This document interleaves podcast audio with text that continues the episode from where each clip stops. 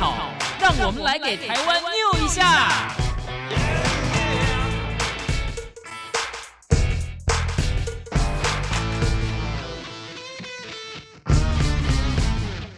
打开收音机，收听健康知识家，可以消耗一大卡。欢迎来到黎慧芝主持的《健康知识家》。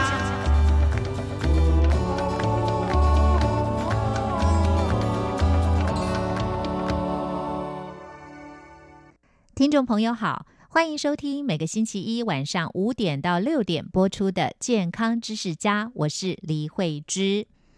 健康知识家希望从关怀全世界人类健康的角度出发，介绍大家实用的保健知识、医学常识，获得身心灵全面的健康。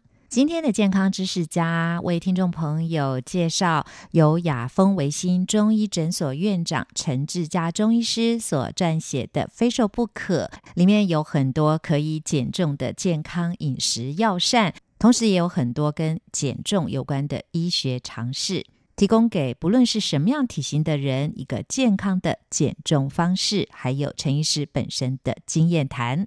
好的，音乐过后，我们就一块来收听今天节目的这段访谈。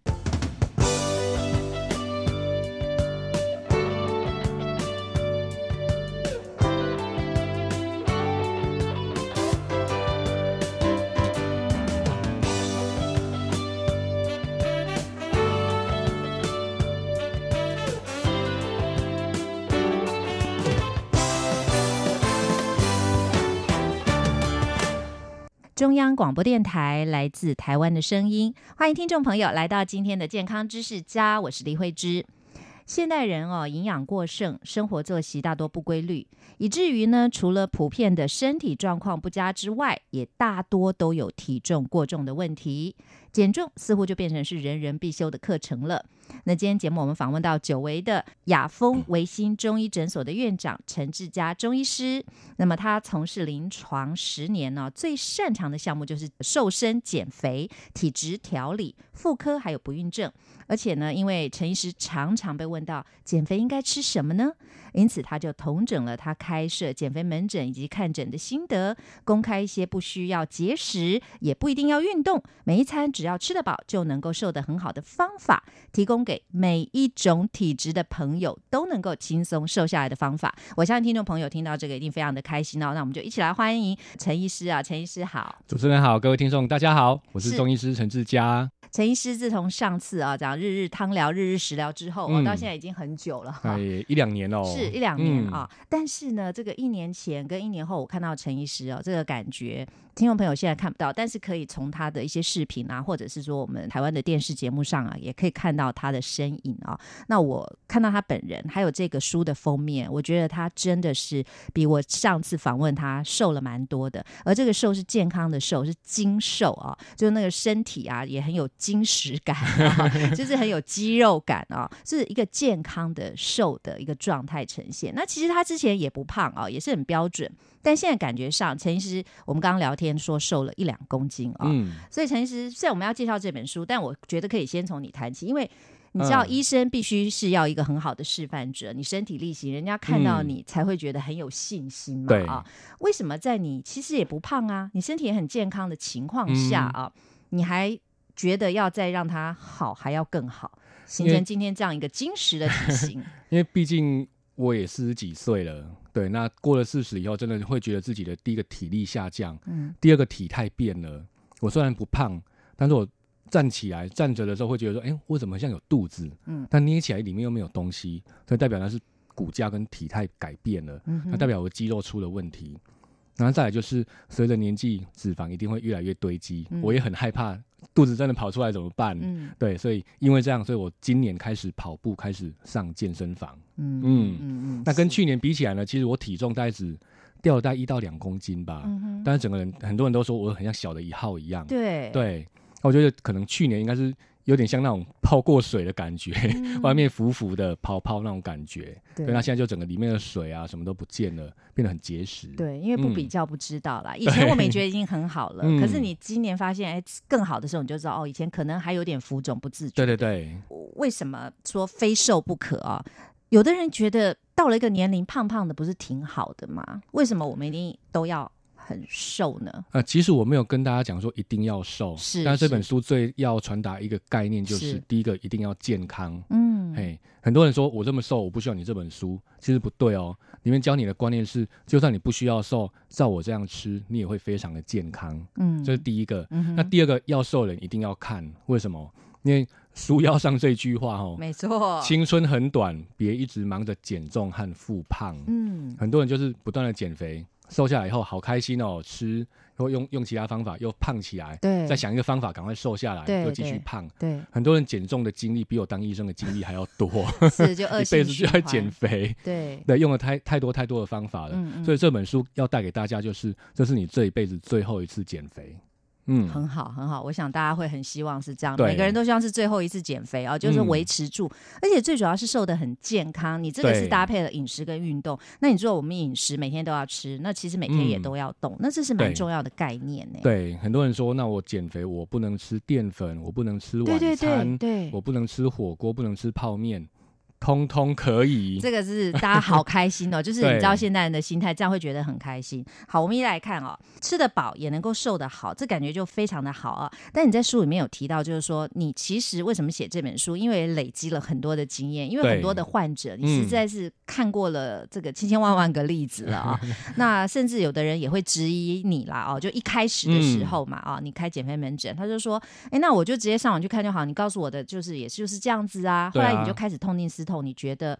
嗯哎、对呀、所以你换了一个心态，换了一个想法，自己也去做了，是不是？谈谈这个过程啊？可能我跟病人的应答也都比较直爽一点，嗯所以客人呃病人也很容易就直接呛我、刁我，呃对，比较亲和力比较够，对不像一些很严肃的老中医，我们不敢问话。嗯，不敢问，听了也听不懂，也不敢讲。嗯对，那像我就比较可能比较跟大家比较能够融入在一起打起。成一片，那一开始开减肥门诊的时候啊，我也是跟着前辈的教导的方式，嗯就说：哎，你晚餐就不要吃啊，嗯要去运动啊，那不能喝汤啊，嗯水果不能吃啊，嗯只能吃番茄啊。对，那我也知道照这样讲嘛，其实这样的方式可以让病人瘦得非常的好。嗯但有一天我遇到一个病人，一个年轻的上班族女性，嗯她一进来，她嗓门非常大。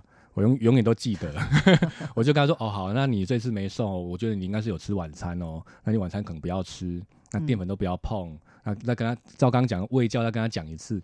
他突然拍个桌子跟我说：‘照你这样讲的话，那我生活还要不要过啊？我不吃晚餐，哦我回家就不要吃就好，我还来找你干嘛？嗯嗯，我来找你，我就是想要吃东西也能瘦嘛。’哦，哎呦，对耶，嗯，我怎么没想过这个问题？他点醒你的，嗯，照这样的方式，大家上网查查就有资料啦。对，干嘛来找我啊？嗯所以嘛，我们想要瘦，也要过生活，也要健康。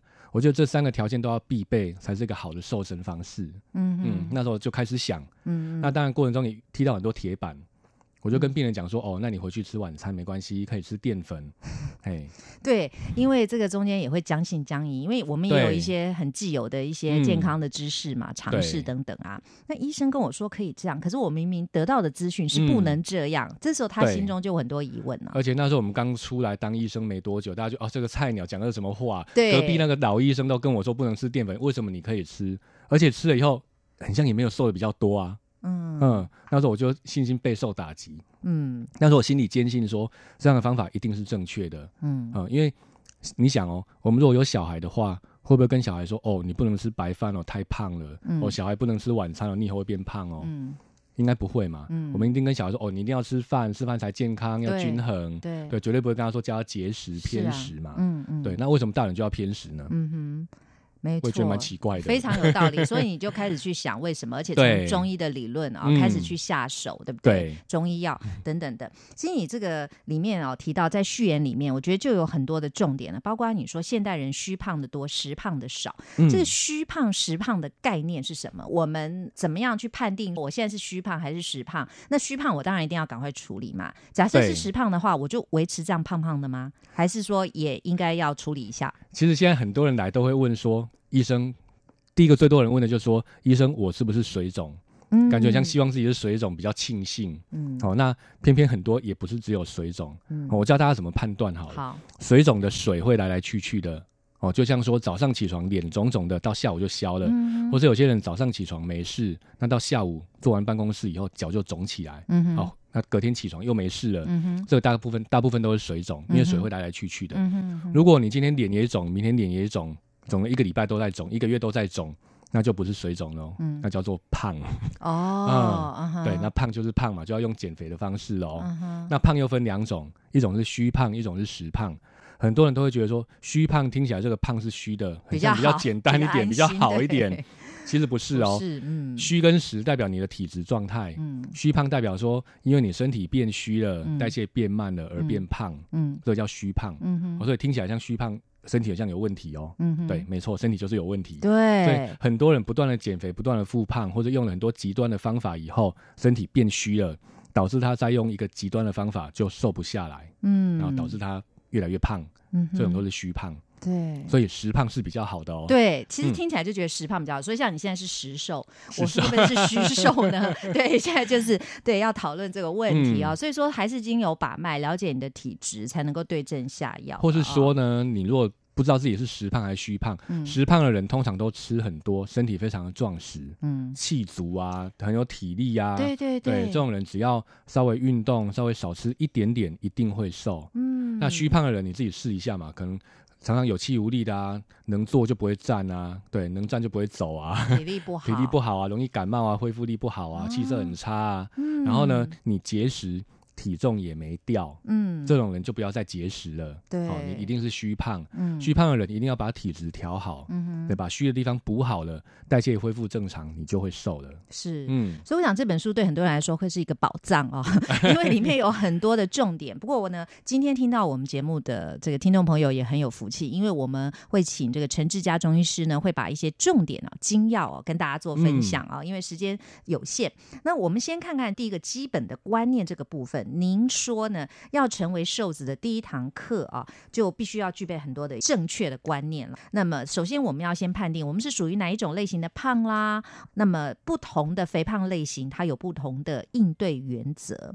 另外，你还有讲到有一个叫做脾气，我们不是说发嗯脾气的脾气哦，而是心肝脾胃肾的这个脾脏哦。那当然，对照中医的经络经脉，它的这个脾的气啊，脾气这个必须要足够。要充足，才能够有效的代谢身体的废物啊。脾脏功能如果不足，就容易变胖。所以这个想当然尔，把脾养好了，自然就瘦下来，就是嗯一脉的下来对啊。所以脾脏这个问题，很多人体检啊，或者去嗯看一些他的片子，就说哎，脾脏油油的。那这个嗯想当然尔，这可能就会有脂肪肝啦、什么的这些一定都是脾啊、肝呐、这些都连嗯在一块儿的啊。所以脾气要怎么样 充足？我们怎么样嗯不要让脾油油的？对，其实一般脾不会油油的，哦，哦是肝会油油的。哦哦，OK 那一般脾比较会有的可能肝有问题，脾会肿大。当然，就是这是从西医解剖学的角度来讲，我们里面有肝脏、有脾脏、有胰脏、是，有胆、有这些东西。嗯那但是中医讲的脾呢，并不是那一颗脾脏哦，是是中医讲的脾是一个消化系统的概念。整体的哦，所以以包括你的肠胃道啊，包括你的消化器官啊，包括一些腺体啊、胰脏什么都包含在脾里面。所以我们讲说脾对于代谢就非常的重要了。你营养物质的吸收，到底要吸收好的东西呢，还是坏的东西？那排泄到底坏东西有没有把它排掉，废物有没有排掉？嗯脾的功能出错了，你营养没有吸收，垃圾又堆在身体里面，嗯当然会胖。是嗯，那虚胖的人就是脾虚了。嗯嗯，对，所以这个也是一个。大家可以加强的一个概念，对。因为我们一般都觉得说，呃，体内的废物堆在里面，可能是肠胃道什么，可是你没有想到脾经或者脾气对对对中医讲的脾部分，对。对，因为中医讲的五脏六腑都是一个系统的概念，哦，嗯哼哼并不是真真正西医讲的那颗脾脏，不是解剖对。学的脾脏，是是哦，所以是，要放大一点来有看。来看啊，因为脾为后天之本嘛，嗯。所以我们所有的营养物质的吸收、分布、代谢都要靠脾脏的机能正常，它才会好好的运作。对，那嗯所以脾对我们来讲非常的重要。那我们要怎么样养脾呢？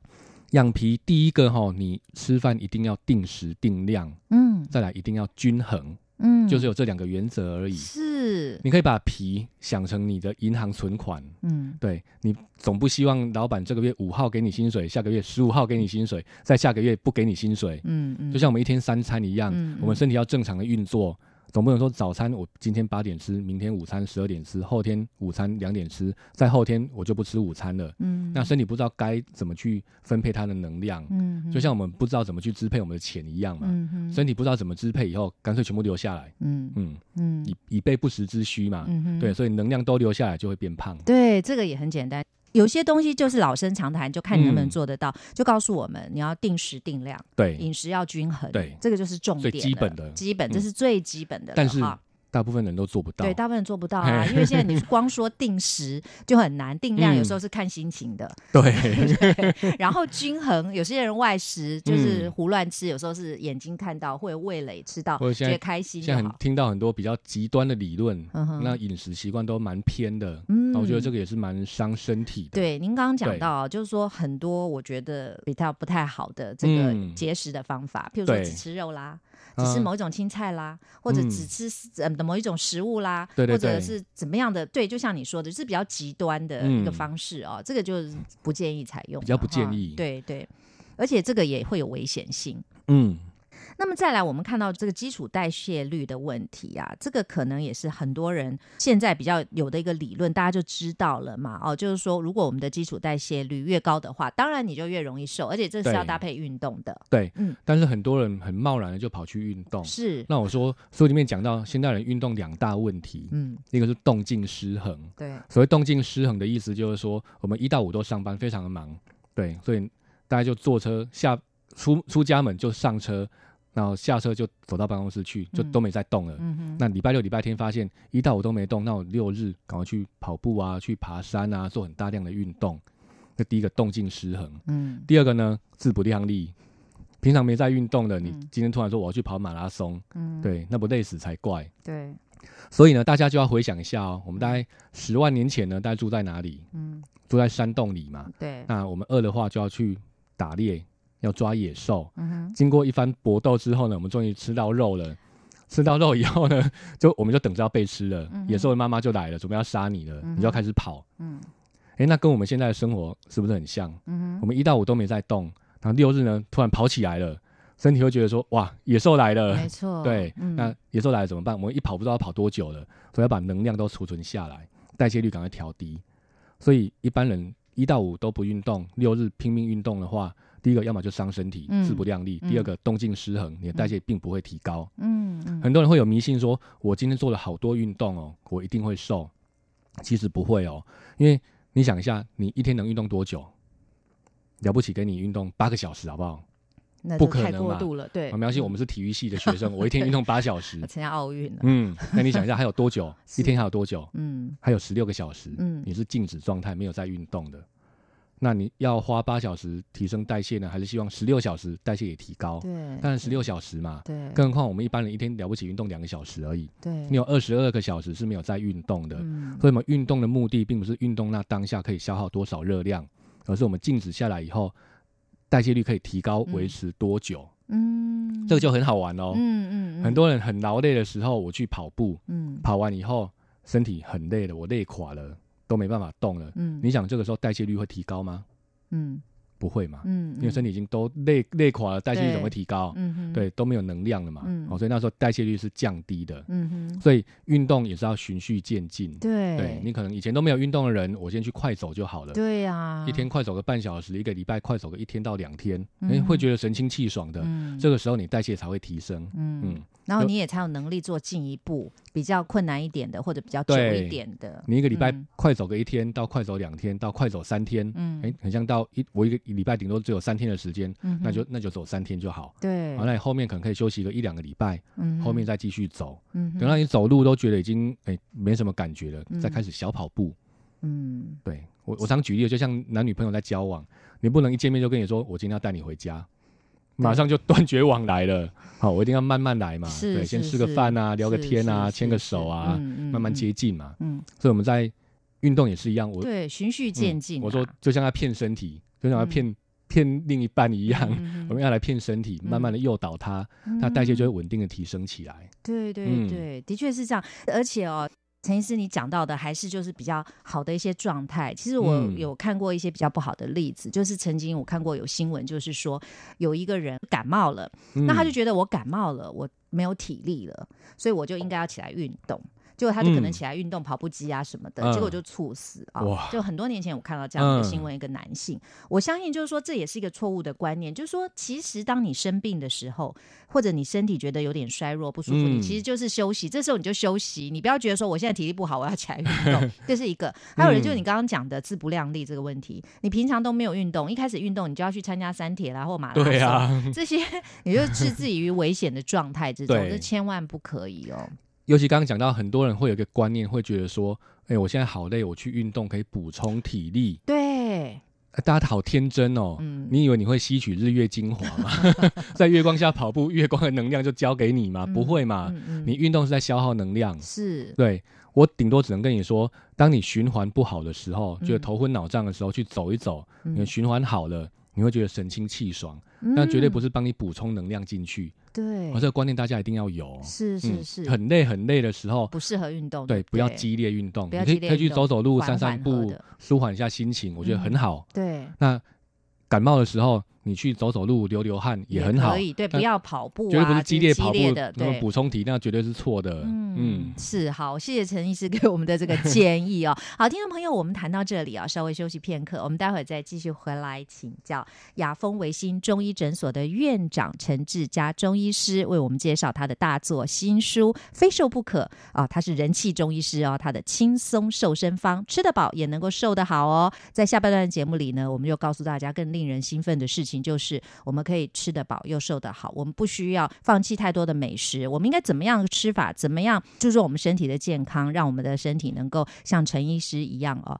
能够很精实的瘦，瘦的健康又有活力。音乐过后，我们马上回来。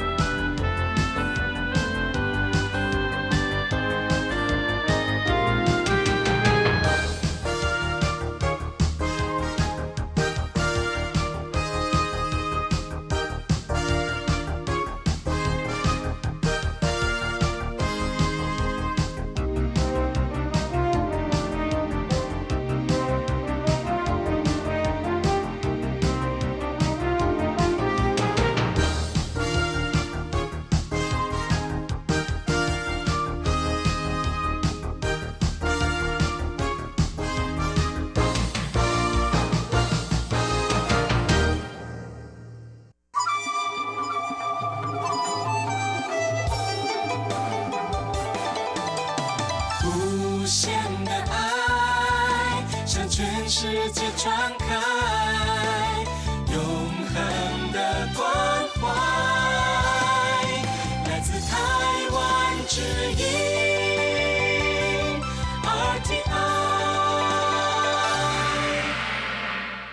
中央广播电台来自台湾的声音，欢迎听众朋友继续的回到健康知识家，我是李慧芝。今天节目真的非常的高兴，访问到的特别来宾是雅风维新中医诊所的院长啊陈志佳中医师，他又出了新书。之前在节目中我们介绍过这个日日汤疗、食疗等等这些他的大作。那么这次推出的是非瘦不可，那么当然整个名称，因为他是人气中医师啊，所以人气中医师的轻松瘦身方，吃得饱也能瘦得好，哇，给大家很好的一个期待了哦。那当然你本身现身说法，自己本身就嗯瘦的很健康，我想这个到你诊间看病的病人应该都很开心吧？想说我要看减肥门诊，看到你他就有很信心，他自己可能也嗯瘦了一点，然后就回 去再继续做。哎，心理的影响有时候真的是蛮大的哦。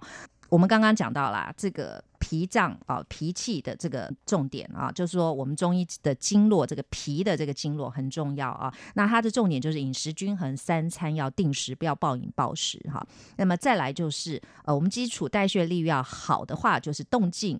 一定不要失衡，而且不要自不量力去运动。这个重点，刚刚陈医师跟我们做提醒啊。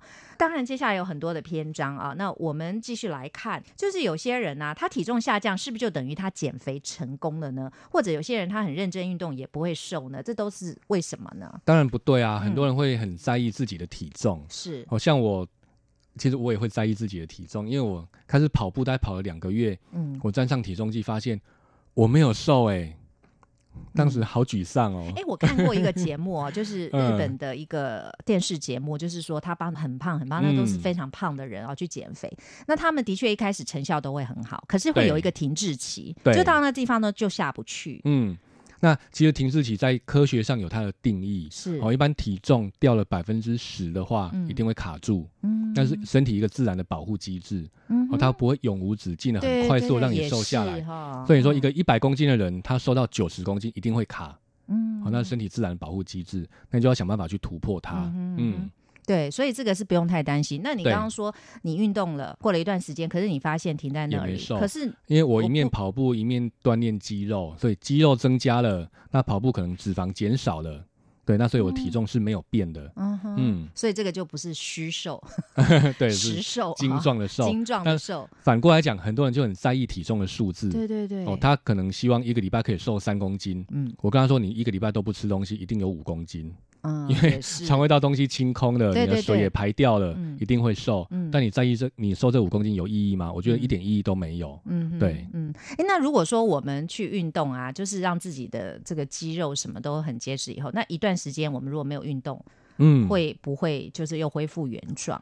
啊，肌肉这个该还是会，肌肉这个东西是用的话，它就进步；不用它就哦退步，用对进废退，用进废退啊！对对对，用进废退的概念嘛。那所以你不练，它一定会变比较松一点点。啊，嗯，那你如果又乱吃，那代谢率又降低，有可能外面脂肪又包起来了，嗯对，你的肌肉就不见了。嗯，所以 就是恶性循环对哦，所以我常讲说，运动一定要融入生活。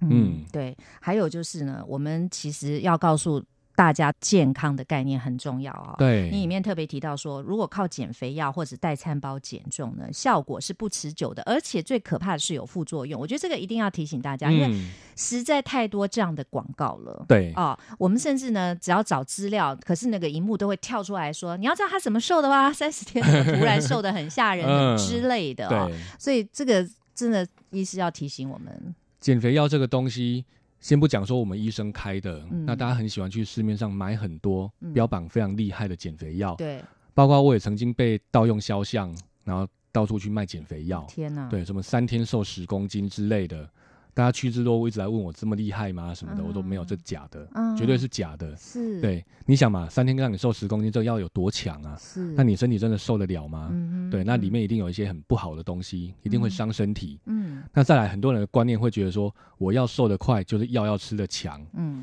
所以很多人来来门诊就会跟我说，医生这礼拜帮我加药，再加药，再加药，嗯我要瘦快一点。嗯但其实不是啊，嗯哼，哦，就像说一个呃不是很好的车子，中古车，三十年的老车，你加塞好了油，它还是不会跑快，嗯哼，它还是跑不快。嗯对，就像我们人体一样，你的五脏六腑的运行的机能已经慢慢弱掉了，你再去鞭策它，再怎么跑都不会快啊，嗯你代谢永远不会提高。嗯嗯嗯，对，好，那么我们刚刚讲到补脾在食疗这个部分啊，其实这本书里面呢，陈医师有告诉大家是山药红萝卜这样的一个炖品，就是山药红萝卜补脾汤，这个就可以帮我们瘦身补脾。然后另外消脂肪呢，黑木耳消脂饮这个也很好，黑木耳啊、山药红萝卜这些都很好嘛。那么还有啊，就是忙碌的人呢，你要常常喝人参枸杞红枣茶。那么运动之后，如果我们要增加我们的肌力等等啊，就增肌肉的糙米粥。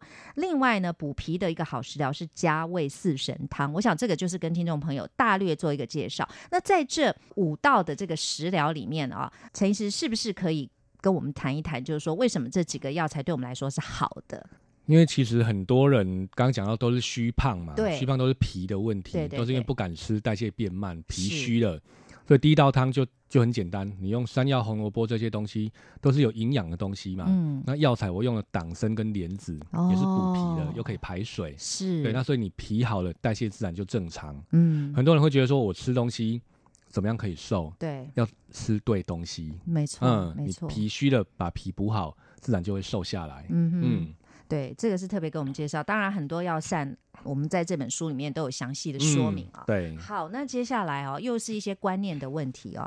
从吃这个东西开始看，我们早午晚餐还有宵夜，哇！刚刚陈医师嗯说可以吃宵夜，这个也是蛮让大家惊讶的哈、假设有一个减肥门诊来看你，然后你说没关系，你可以吃宵夜啊，我相信他也是会半信半疑。对好，我们先从早餐开始看哦，不吃早餐反而容易胖。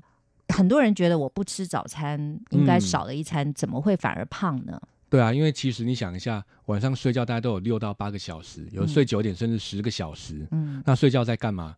身体是处于待机状态。嗯你早上起床一定要给他一个讯号，哎，五脏六腑该开机喽。嗯，对，所以我们有些人会说，一起床要喝一杯温水。对对，那中医的理论，早上走到脾经、胃经的时候，你要给他一个讯号，给他给他一些营养，把他的气补进去。嗯哼，所以早餐非常的重要，是一定要吃一些有营养的东西。对，所以你嗯推荐燕麦黑豆粥。对，那这个燕麦是市售的吗？还是说我们可以自己去买一些可以买一些没有口味的燕麦，没有口味的燕麦，不加糖的？，嗯你要把它当做白米嘛，然后放下去煮粥。是，对，那加一点黑豆，黑豆又可以补肾。对对嗯，一大早起来把肾气稍微鼓动一下，嗯加点枸杞红枣，气嗯补进去，肝肾都补到了，其实就很好吃啊。嗯嗯而且不用加什么调味了嘛，不用啦营养又充足嗯你可以随便加点青菜，像我里面是举例用菠菜，嗯加点布拉提、小鱼干，哦就是加一颗咸的蛋。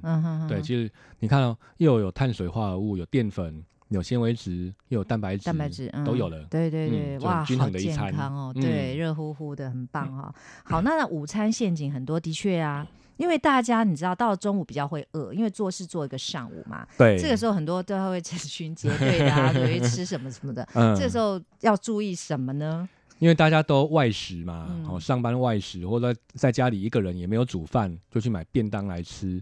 那买东西来吃，第一个大家讲究什么？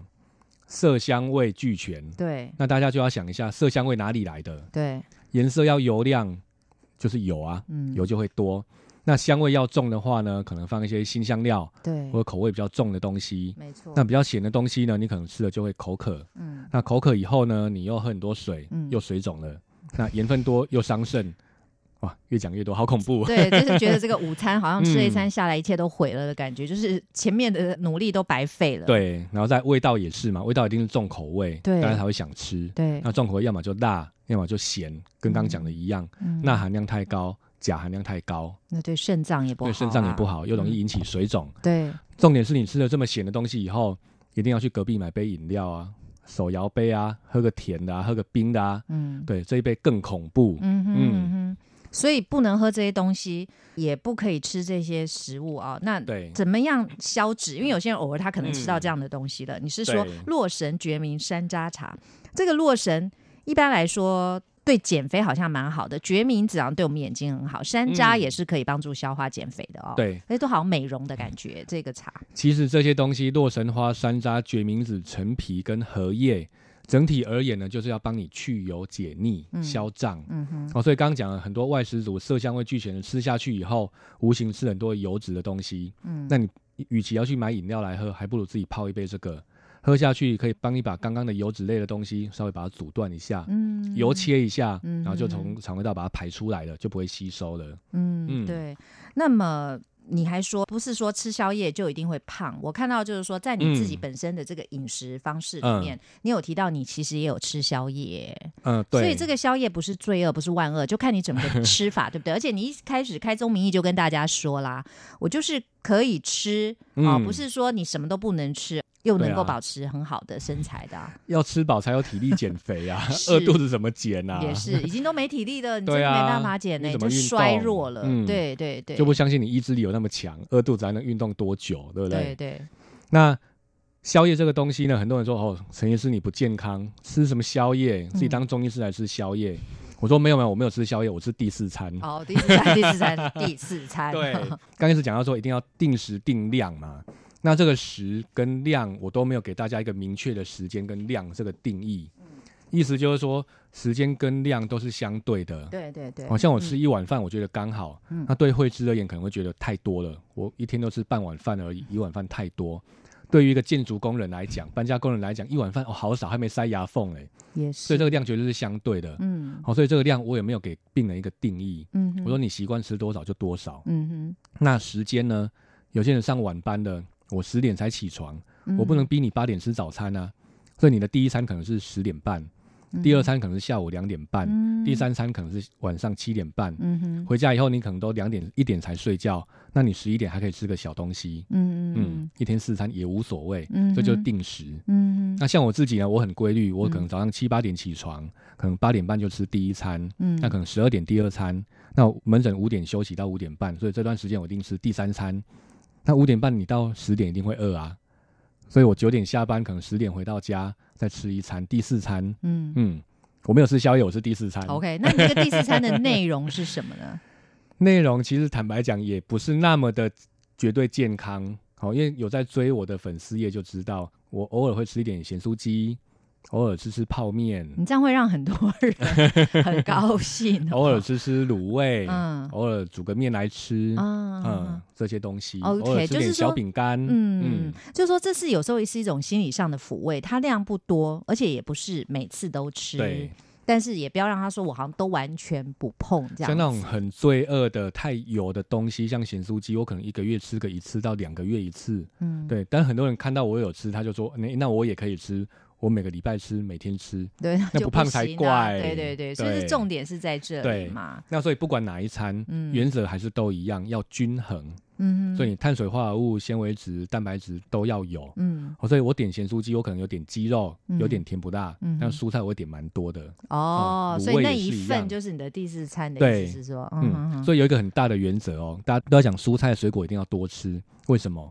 因为它里面很多纤维，嗯。那纤维进到身体里面以后，它可以降低糖分的吸收嗯哼速度，嗯哼，对，等于说把升糖指数都降低了，嗯油脂吸收也会减少。嗯。嗯，是，譬如说你是比较规律的，你早上可以大概几点起来，你这是很规律的，然后中午大概几点吃饭，下午几点看诊结束吃饭，再吃个第四餐等等啊，你是很正常、很规律的。可是有些人可能他的时间跟你是不一样，就像你刚刚讲，所以他的四餐或者三餐的时间就不太一定嘛，对啊反正他有他规律就好。对，可是以这个中医的理论哦，嗯它也是有一个四时运行，或者说早中晚、啊，对对对它有一个节气啊，甚至春夏秋冬，它也都有这样一个对应啊。对，那但是因为现代人有时候我们真的没有办法这样完全的对应到，所以嗯这样子会不会有一些影响？因为譬如说像你是很 OK 的、啊，你这个就是有嗯照着它的这个运行哦，可是有些人不行。但是你刚刚嗯讲到，真的我也有这种经验，就是说，当你自己有自己生物时钟，你自己有自己的吃饭的时间间隔，其实不会说太糟糕啦。对，它还是会有它的一个规律，可是就是。就不符合我们的春夏秋冬啊，什么早睡嗯晚起、晚睡早起，对对对啊对，这个时间，譬如说人家说几点到几点运行什么经脉啊，嗯，所以这个问题你怎么看呢？因为你一定也碰到很多这样的状况，对不对？那是因为现代人的生活不得已的一种妥协。嗯我们讲常讲说要先求有，再求好嘛。嗯哼，对，你说一一次就要求好到完美，那你可能生活就过不下去了。哦，所以第一个，因为现代人很多不是日出而作，日落而行，而且可能日落而作，日出而行，对对对之类的，都跟传统的人颠倒了。嗯那当然，人类最好的生活方式是跟着太阳公公一起作息。嗯太阳出来你就工作，太阳下山你就休息，嗯这是最好的。嗯那现在人没办法，嗯有些人可能中午才起床，下午上班到半夜才回家，嗯那没关系，你还是先照你的规律性去做。嗯对，先有规律了，再来讲求说能不能慢慢微调到比较符合自然的状态。嗯哼嗯，先求有，再求好。对有，时候把自己逼得太紧，太追求完美，其实也会很痛苦，而且你达不到效果。这个跟很多人问我说，陈医师，我们到底要几点睡觉？嗯，我现在只只敢讲一点，以前讲十一点都会被打被骂。哦，十一点我还没下班呢，谁像你一样那么好命啊？对 对啊，那当然古人是可能七点就休息嘛，嗯那九点可能九点十一点就已经入睡了。嗯嗯那以中医来讲，十一点到三点是胆经跟肝经的时间，嗯所以我们常讲说美容觉十一点一定要入睡。嗯对，但现在没有人可以十一点入睡，嗯很难很难。嗯对，所以我常讲说，十一点到三点胆经跟肝经至少要休息一半，所以我就切一点，嗯一点入睡睡到八点，那也很 OK。对对对，嗯其实我觉得不要给自己太多心理上的负担，我们有正确的观念，知道往这个方向走就好了，否则你压力会很大，你反而会很挂碍哦，然后嗯你就绑手绑脚的，反而就像你说，我觉得先求有再求好，慢慢循序渐进，这蛮重要。而且每个人有每个人的规律，像你刚刚讲到这个睡觉的时间，就跟那个睡觉的时数也是一样的。嗯像有些人就很执着，一定要睡八个小时，其实这是不一定的，因为每一个人的体质不一样哦。有的人他睡了三四个小时、四五个小时、五六个小时，他都可以精神很好。嗯可是有些人他就是需要比较长时间的睡眠，所以跟你的体质是相关，所以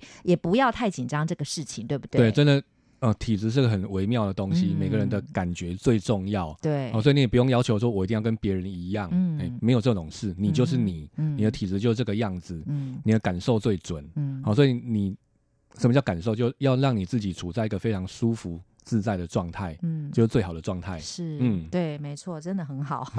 好，再来。要讲到泡面，因为你知道为什么泡面一定要提？你这里面也讲到大家要知道的，因为现在呢，即使外国人都很爱吃泡面，就是泡面就是台湾、韩国啦、日本、东南亚，它就是一个很嗯方便的食物哦，方便嗯面就是真的很方便。但大家又觉得好像吃泡面，以前一开始还有人觉得说我吃久了，反正我就变成木乃伊啊什么，就是讲一些自暴对自弃话，就是他想吃，反正他就用一些方法来。好多理由。对，很多理由。对，那应该怎么吃比较好呢？其实还是要讲啊，能够嗯吃正常的饭菜肉，当然吃正常的饭菜肉。对当然你一定会有口腹之欲嘛，对对对或者你到日本、到韩国，那么多好吃的泡面，能不吃吗？所以要吃的时候怎么办？怎么挑？第一个呢，面尽量选择非油炸的面体。嗯哦，以前传统比较多油炸的，对对对那现在很多都标榜标榜非油炸的，嗯所以应该还可以。嗯哦，虽然说它的热量很高，但非油炸的话，它热量就会降低一些，嗯哼哦，相对比较好。嗯第二个呢，你调味料不是不加哦，嗯。不加还是要泡面吗？加个半包或三分之一包，嗯。有味道，但是吃起来比较清淡，嗯。我觉得也蛮好吃的。嗯嗯，第三个呢，口味真的要练习清淡一点，我觉得那是可以练习。其实那只是一种习惯、啊，对对对对。对。那再来就是汤呢，也不要喝太多，嗯。好、就把面吃一吃，料吃一吃。嗯，如果手边有青菜的话更好，放青菜，哦加点青菜，打颗蛋下去，对对对，又有蛋白质又有纤维，那面可能就是一些碳水化合物的东西，嗯。哎、又均衡了。对对，那泡完面吃完吃个水果对也很好啊。对对对，嗯而且如果你真的是在家里的话哦，用煮的我觉得也不错，啊对那个口感会蛮好口感更哦好然后东西都放进去也比较好 好熟哦。对，但是哦要记住，就是不是鼓励你长期吃或经常吃，就是说你不要认为它完全不能吃，就是你偶尔可以吃，那吃的方式你也可以做一点调整，那这样子你又可以有口腹之欲，可是对你的身体的危害又不会那么大，这是最嗯好的对不对？那还有这个火锅也是啊，之前看了一个新闻，就是有一个女生她长期吃火锅，就身体出了一些状况。啊，嗯，这当然我不晓得他吃的是什么样的火锅，有可能是外面这种小火锅。你知道，有时候他那些汤包、汤料什么，我们真的不知道，因为有些比较廉价的，你也不知道它的这些料、嗯。或者它的这个汤头是怎么回事。因为，如果在家里你自己是可以自己处理，这个火锅可能会好一点。嗯。但当然，它热量也很高，而且高普林，这个我们都晓得啊、嗯，所以火锅吃火锅的建议啊，陈医师。其实刚刚讲到火锅等于高普林，我觉得也要帮火锅澄证明下，一下，对，也没那么恐怖啊。所以书里面就有教大家怎么去挑。你说很多人要吃那种比较浓的汤头，那这个东西到底是加了几滴化学东西调出来的呢，还是真的是大骨去熬的？嗯第一个就是要打一个问号。嗯好，那最好的方法，你可以请店家给你一一盆清水就好，嗯用清水来煮。啊，那煮什么东西呢？内容物也很重要。嗯？为什么我说火锅不等于高普林？你如果火锅里面都加了青菜，加了玉米，加了一些菇类，那加了一些肉片，那普林不会太高啊，嗯，因为它就一个蔬菜汤啊。嗯对，所以火锅吃法也很重要。所以汤头很重要哎、对，第一个汤头嘛，嗯你说硬要去吃麻辣锅，硬要去吃那种很油的东西，那没办法，那就是油啦。嗯哎，你每天吃一定会出问题。对对对，所以你偶尔选择一些比较清爽的，嗯在煮的内容物呢，我觉得蔬菜可以多一些。嗯嗯好、那你也不要来白饭就先吃，冬粉就先加了，那可以放到最后。嗯对，那主食类你先放最后。嗯所以吃法呢，你可以先从蔬菜先吃，嗯再吃一些菇类。嗯再如果说有些饺类真的很喜欢吃，加一点点就好了，因为毕竟加工的东西不要太多，嗯而且这些东西能不吃尽量不要吃你。真是我看到的最这个温暖的一生之一了，哦 就是说饺类可以吃，比方说那种饺类加工品都是不要的，我们都是吃食物，不能吃食品。那么好吃怎么可以不吃呢？吃火锅没这个就不叫火锅啦。是对，但你自己一定要知道它的热量跟钠含量都很高，嗯哼适可而止。对对对对，嗯第三个，再来烫一些肉片，嗯没有肉就不也不叫火锅啊。但肉也是个好东西哦，有含一些铁质啊，有蛋白质啊。那当然红肉它的油脂含量稍微高了一些，嗯尤其牛五花、雪花牛，哇，不吃怎么可以呢？对，但刷个几片就好了。嗯那在烫肉、在煮饺类之前，你可以先把汤舀起来，嗯那就是一碗蔬菜汤，嗯应该非常的甜美，对因为你后爽口。对，因为你放肉之后就会比较对它可能一些蛋白质就融进去啦对，你说对普林类的东西可能跑进去嘛，所以在这之前先把汤舀起来，你还是可以喝汤啊。是是蔬菜汤很好嘛，是那肉烫完以后吃了觉得还是没什么饱，那大家想要不要吃点饭，要不要煮点啊冬粉，煮点面，嗯对。就好就好啦，其实就很嗯饱了。还有一个重点，嗯，蘸酱。哦，对，很多人沙茶啦，什么东西拼命加油啊，拼命滴，对，所以你可以用一个很清爽的东西啊，像日式的一些一点点酱油，加点醋，加点葱花，也很好啊。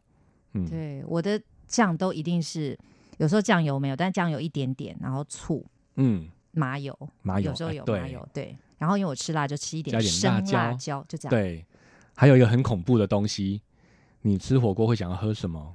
可乐可乐，或者冬瓜茶饮料，红茶 对茶对对红茶，因为嗯。吃麻辣啊，吃火锅可能比较咸一点点，又对。沾了酱，觉得嗯，很像喝点甜的东西。对对，其实这个甜的东西最恐怖，嗯，对你无形中把很多的热量、很多糖分都吃进去。对，尤其是麻辣锅，你会想吃甜的，对啊那以嗯。中医来讲，一个又冰又甜的东西进去就伤脾。刚讲啊脾为后天之本，管的就是代谢。嗯哼，吃这么多高热量的东西，你又把脾伤害了，嗯，代谢就变慢，对，这不胖才有鬼了。是，谢谢陈医师的提醒哦，所以你要喝什么会吃的，可以我所以我们要喝什么茶？无糖绿茶，无糖绿就不茶错啊。啊刚教大家洛神花茶，啊，自己泡一壶去嘛，嗯，就很好啦。对对对，所以呢，要健康哦，你真的要有一些正确的观念，而且你就是要做啦。有时候你真的自己要勤奋一点点，嗯就是我们自己切身的东西，不要一切都依靠外面，因为外面的东西你就是没有把握它会给你什么。对啊嗯对，但是这些不好的东西偶尔为之，我觉得也很好。但不是就不是叫大家完全不行啊，麻辣锅一样可以吃，但你可能一个月吃个一次，那很 OK。，对，而且这样你才嗯不会说非常的渴望一定要这个东西。对啊因为你已经尝试过，这样 OK。嗯，而不是说好像就是禁绝让你都不要。嗯有一天也许你口味变了，自然而然你就不想吃，对啊，而不是强迫很久没。吃，突然吃一下就哎，其实也没有那么好吃了。对对啊，那不就好了？嗯，好，再来晚餐只吃水果就能快速瘦下来吗？我跟你讲，这是一个减肥最容易犯的问题，尤其对在夏天，嗯很多的年轻女孩子就会觉得我只要吃水果就好。事对实上。这个对整个的女性来说，应该会有很多问题产生。还有这边我要问陈医师一个问题，就是冰冷的水果，我们讲的是它被冰冻起来，嗯这算是冰冷；还有一个就是说它的属性是凉的，是冰的。冰凉的水嗯果、哦，这个是不是我们都不能碰？还是说这中间有什么分别？哦，先回答这个问题好好了。我们常讲说不要吃冷的东西，是是指它寒性的东西，还有它低温的东西。所以刚刚讲说，这个水果冰在冰箱里面，它属于低温的，嗯跟我们喝饮料一样。嗯，那水果可以拿出来稍微回温一下再吃，对，哦，比较接近室温一点就比较没问题。嗯第二个呢，就是它的本性，好、像瓜类、梨子、橘子、柿子这些属性比较寒的，不要太多。嗯，哦，重点是不要太多哦。嗯好、因为有些比较极端的人就会说完全不能吃，或者水果完全不能碰，嗯我觉得有点过头了。对对，我常问病人说：“你有看过很胖的猴子吗？” 对，猴子荡过去就树藤把它荡断了吗？对啊，对啊，对吧？他们都吃水果啊，没事。嗯，嗯所以一个水果哦会这么甜，会有这个属性，代表说它里面一定有些可以来平衡它的东西。对，很甜的水果，它的酵素可能也高，嗯营养物质也多，嗯可你整颗吃下去呢，这个酵素就可以把糖分把它代谢掉。嗯现代人都说哦，这个太甜了不能吃，嗯其实没那么绝对。嗯哦，重点还有它的纤维多不多。嗯哦，这个水果如果纤维很多，糖分也很高，其实没有关系，它升糖指数不会太高。嗯嗯嗯大家掌握这个重点。是，这真的很重要。所以说，减肥不能够晚餐只吃水果，对，不这样很可怜的、因为很多人会觉得说，因为我晚上要睡觉，假如你吃的很多，胃肠就有负担，然后我就会嗯积在这边，我就会会一直胖，所以我晚餐要么就不吃，要不然我就吃一些生菜沙拉或者是水果，所以这个想法是不对的哈。对我觉得我觉得有点极端啦。嗯哦，你知道水果跟蔬菜在胃里面大概停留多久吗？嗯大概顶多一个小时而已。嗯就是说，你今天晚餐时间到了，我只吃一颗苹果，七点吃苹果，八点就饿了。嗯那饿了怎么办嗯，啊？我吃个小饼干好了，我再吃一颗苹果好了，一个小时后又饿了。嗯你十一点才要睡觉，那你要饿几次啊？对，所以第一个你会无形中吃了很多东西进去。嗯那第二个呢，你会觉得说人生好没希望哦，嗯不断的在饿肚子，算了，不要减肥了。是第三个，饿肚子的状态下你会睡不好，嗯要么就无法入睡，要么就睡得不安稳。对那何必呢？嗯晚上又不能睡觉，又饿肚子，结果隔天起床，终于可以吃早餐了，吃多一点。很多人说早餐要吃的像皇帝一样，嗯嗯，那你嗯饿着肚子那么久，突然又吃很多，那你觉得你的身体会有什么反应？嗯。第一个，饿肚子的状态下，你的代谢率会被调低，嗯。都没有能量了嘛，我要留点能量来呼吸跟心跳嗯，维持生命，嗯。所以我就不帮你代谢了，嗯。代谢率降低。嗯。第二个，哇，雨后甘霖，终于有食物进来了，赶快吸收啊！嗯。对，早餐吃了很多，就吸收很多，很多就胖了。所以你饿肚子何必呢？白饿了。白饿了。对，好，所以这个概念我们要有哦。另外，像喝水这个问题，因为一开始我们就有提到水肿的问题，其实很多人嗯有水肿，当然这个可能跟身体的状况有关系，对对不对？那这跟你狂喝水有没有关系？或者有些人说肾脏疾病的人，他其实喝水的量要限制啊、对，喝水会胖这件事，其实不是喝水的问题，是你的问题，嗯 你的身体出了问题。哦，所以刚讲到说，有些肾脏病的人，很多会水肿的人，第一个要考虑是不是真的有器官的问题。对，因为他水可能排不出去，对心脏的问题啊，肾脏的问题啊，或者有些什么肝脏的问题，对对对有可能水分会排不掉，这是疾病造成的。对对，但通常这些水肿的人，要么就刚发生，你可能不知道，赶快去检查；嗯。要么就是你本身就知道，我就是有身上的问题，一定会水肿。嗯。好、这就是我们我们就不讨论这个东西，因为这是是。疾病嘛。对，那第二个呢，就饮食造成的，嗯。有些人可能刚讲外食族吃了火锅太太咸，嗯。钠离子太多，一定会水肿。嗯。第三个呢，就是女生的宿命，没办嗯。法，月经前一定会水肿，是。这是荷尔蒙的关系。嗯。所以这边也顺便破解一下大家的迷思。嗯。很多人会觉得说我月经后会瘦比较快，嗯那其实只是月经前先胖而已。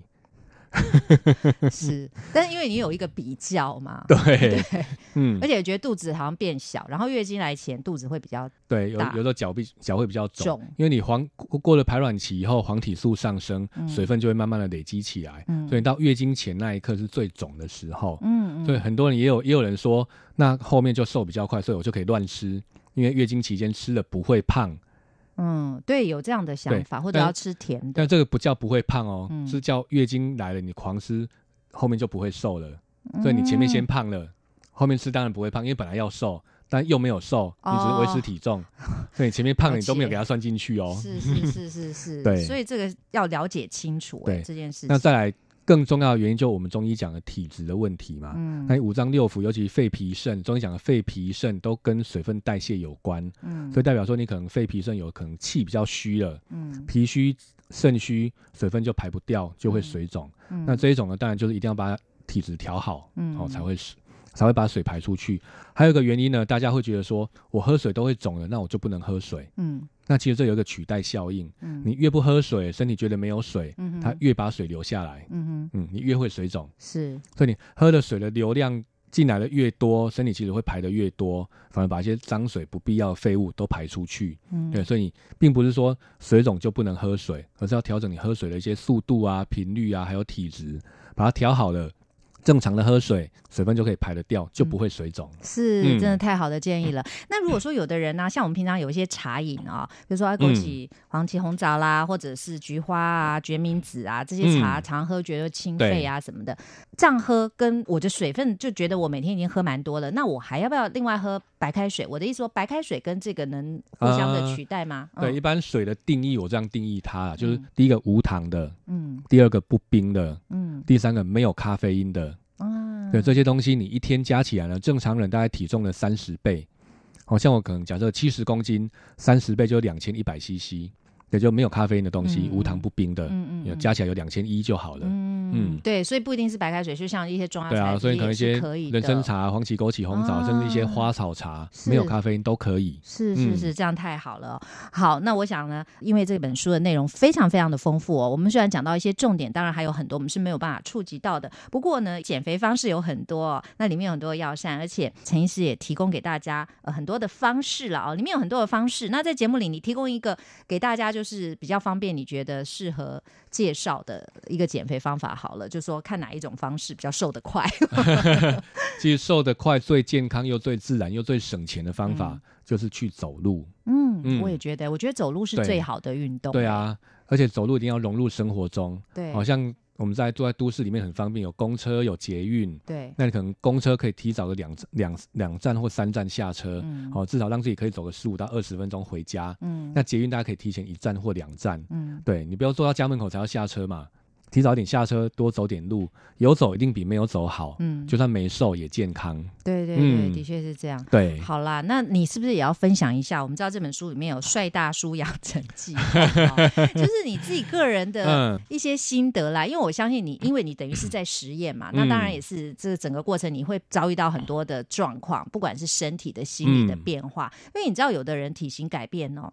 他的身心是会出现一些变化，对啊，所以这些可能都是大家都很想知道的，因为每个人在做的过程里面，难免会有一些疑惑嘛。嗯，对，为什么会有这个帅大叔养成计划呢？是就是二二零一八年年初呢，我就想说，好，我今年要来许愿，公开许愿，我今年一定要去户外运动一百次。哎，这样公开许愿很好，你就比较容易达成，对因为大家会监督嘛。当然先讲结果，结果就是没有达成嘛。有吧？你不是已经瘦了吗？我瘦了，但是我没有达到一百次，我大概快六十次了。一百次的对户外运运动，动哦但加了室内运动一定有超过一百啦。但我当初许愿是要户外运动，哦，我希望大家可以多走到户外去晒晒太阳，接触一些新鲜空气。是一半以上了啊，对不错了。对，有呃快及格了，快六十分了。嗯，嗯那所以我就年初呢，我就常去湖边啊，像我们我们家住公园旁边嘛，就哦去旁边走一走。啊，对，我觉得还不错。嗯，但就有一天没一天的嘛，所以我到今年的五月、六月的时候才十几次而已。嗯我想完蛋了，剩半年呢，还那么多没有完成。刚好那时候我就想说，好，我要开始来练习跑步。嗯，对，我就找了一个学校，开始先快走，走完以后开始跑。嗯对，从此就爱上跑步了。嗯，对，那当慢跑嘛，对，慢嗯，跑、开始跑的时候呢，那个学学校的操场一圈是两百公尺。嗯，对你猜我跑了几圈？一开始啊，嗯，六圈，哇，你真的太高估我了。真的吗？